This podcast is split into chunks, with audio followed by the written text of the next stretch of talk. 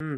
A mí mientras comentabas esto, eh, Laura, me da la cabeza como, mm, vale, es verdad, algo que tienen en común muchas de estas organizaciones más peligrosas que a lo mejor ofrecen una solución, una explicación de la realidad mucho más simple de lo que realmente es. Si te están vendiendo una solución, una forma de entender el mundo que es mucho más simple, de, porque al final las cosas son complejas. Y más impactante emocionalmente. O sea, y eso es lo que tienen tanto las pseudociencias como la secta. Algo que caracteriza a un grupo sectario es que aquello que tú necesitas te lo va a dar de entrada. Y te lo va a dar potenciado por mil, soledad, dinero, apoyo, soluciones a esa enfermedad. Mira, yo siempre hablo de, Steve Jobs, es un ejemplo que todos utilizamos, los que nos movemos ah. aquí, ¿no? Como ejemplo de persona que tonto no era, creo que todos pensamos podría ser muchas cosas, pero tonto no.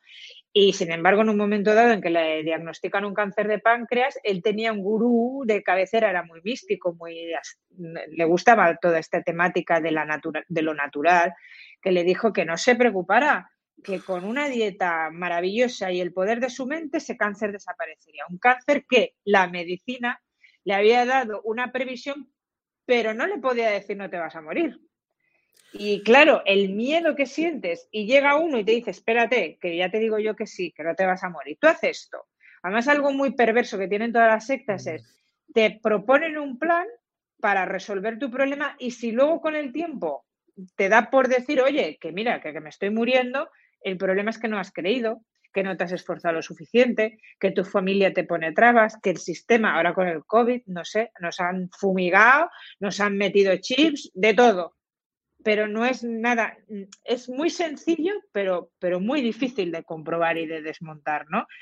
Con la razón sí, pero emocionalmente no. Es decir, a que nos fumigan, qué tontería. Bueno, es que para llegar a creer eso, ha habido un proceso de miedos, de condicionamiento y al final una respuesta así tan sencilla, tan impactante emocionalmente, mucha gente sin querer la compra. Y eso es muy difícil de, girar. Claro, son, bueno, en ese caso concreto, ¿no? De pues el, em, Enrique Corbera, la bioneuroemoción y otras sectas que se aprovechan de personas que están desesperadas, están sufriendo, tienen mucho miedo porque de una enfermedad o lo que sea, se aprovechan de ellas porque les están ofreciendo una solución muy simple para algo muy complejo, no, bueno, la promesa de una solución muy simple para algo muy complejo, como que pues si haces esto y tal, pero claro, luego no tienen responsabilidad ninguna, ¿no? Ah, bueno, si no ha funcionado es porque no has seguido los pasos. Exacto, si tú te mueres es porque no has querido lo suficiente, porque fíjate qué perverso, a lo mejor tu familia ha bloqueado tu, curación, no, no te han apoyado y por tu familia eh, puedes estar muriendo. Ellos nunca van a asumir la responsabilidad de nada, de nada. Y eso es terrible, porque muchas veces luego, el, ahora por ejemplo con el tema este del COVID, gente que ha caído en el tema de, las, de los antivacunas y finalmente el COVID le ha supuesto la vida. Es muy triste que sea gente, no, no todos, pero muchos se dan cuenta de que han comprado un argumento falso y que tú con 35 años, creo que recientemente, ¿no? Un bombero más o menos de esa edad por negarse a, por ese miedo ¿no? que previamente le instaura, que luego veas que te cuesta a lo mejor la vida por una mala decisión que te ha sido mal orientada y mal dada y mal servida alevósicamente, que con toda premeditación, pues es un poco fuerte. Por eso la prevención la tenemos que trabajar cada uno. O sea, es verdad que a mí me gustaría que a nivel social hubiera más problemas para estos grupos y para estos mensajes, pero la realidad es que tenemos que tener un trabajo muy personal de saber cómo abordar esta información, cómo desmontarla, cómo criticarla y, cómo cuestionarla siempre, porque es que además hay muchísima. Esto con esto de Internet, pues pam, pam, proliferan y, se, y, se, y se dan bombo con muchísima más facilidad todavía.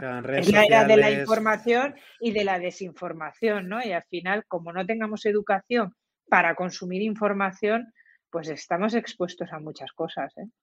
Y además es que, claro, sí, se responsabilizan completamente y es que en algunas ocasiones, pues las consecuencias de seguir a ciertos grupos es la muerte.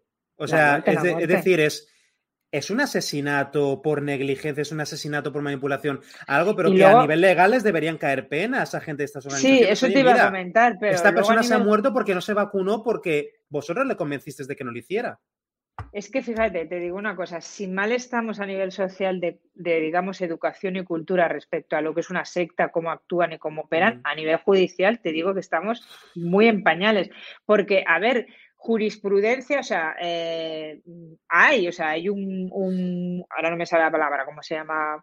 Un artículo de ley que sí, que, que, contempla el que no se puede manipular a una persona, ni, pero luego hacerla, mm, ¿cómo te diría? Demostrarla a, nivel judicial de, mm. a ver, claro, tú vas a preguntar al adepto, mira, hay un caso, creo que son de, de Castellón o de Alicante, la Comunidad Valenciana seguro, hay una asociación de ayuda a, la defensa al enfermo estafado por pseudoterapias, ¿vale? Uh. Emilio Molina es, uno de los, yo lo conozco, he tenido la suerte de que estuvo en una formación que hicimos mm. en, Teruel.